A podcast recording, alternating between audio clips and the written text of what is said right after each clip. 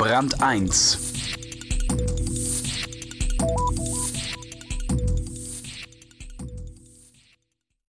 Beim Stichwort Siemens denkt man unweigerlich an schwarze Kassen, die Selbstbedienungsmentalität von Managern und natürlich die BenQ-Pleite. Doch in dieser Geschichte geht es um etwas anderes. Um die große Familie Siemens, um 160 Jahre Tradition, um die vermeintliche Unvereinbarkeit von Shareholder Value und alter Unternehmenskultur.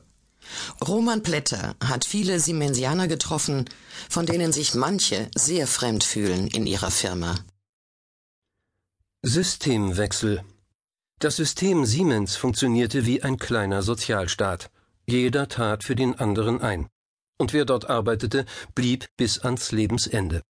Nahezu 160 Jahre lang ging das gut. Bis jetzt. Ein Text von Roman Plätter.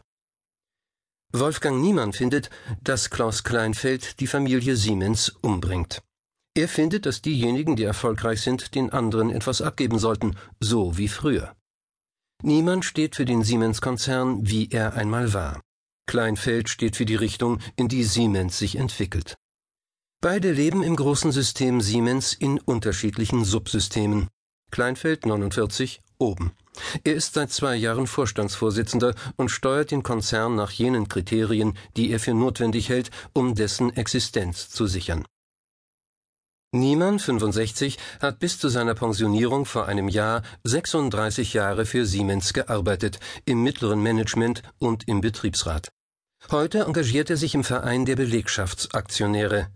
Er lebt weiter unten in einem anderen System, der Familie Siemens, die, wie er findet, oben keine Heimat mehr hat. Bis in die 90er Jahre gab es einen Konsens in der Siemens-Familie. Die Konzernkasse überwies fleißig Fördergelder für die Betriebsvereine, der Freizeitpark war kostenlos, und wer in seinem Bereich keine Arbeit mehr hatte, wurde an einen anderen Schreibtisch gesetzt, ob er die Unterlagen, die darauf lagen, sofort verstand oder nicht.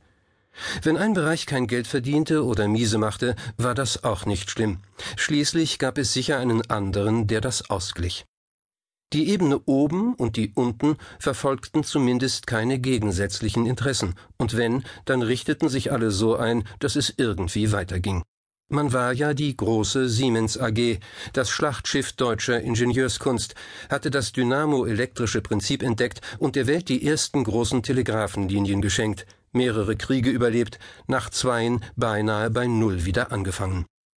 Die Vorstellung, dass der Rest der Welt sich ein Leben ohne Siemens vorstellen könnte oder dass dem Konzern gar das Geld ausginge, war für Menschen, die bei Siemens arbeiteten, absurd. Doch seit Beginn der 90er Jahre gab es auf einmal Druck von außen. Siemens, bis dahin eine Art 17. Bundesland in Helmut Kohls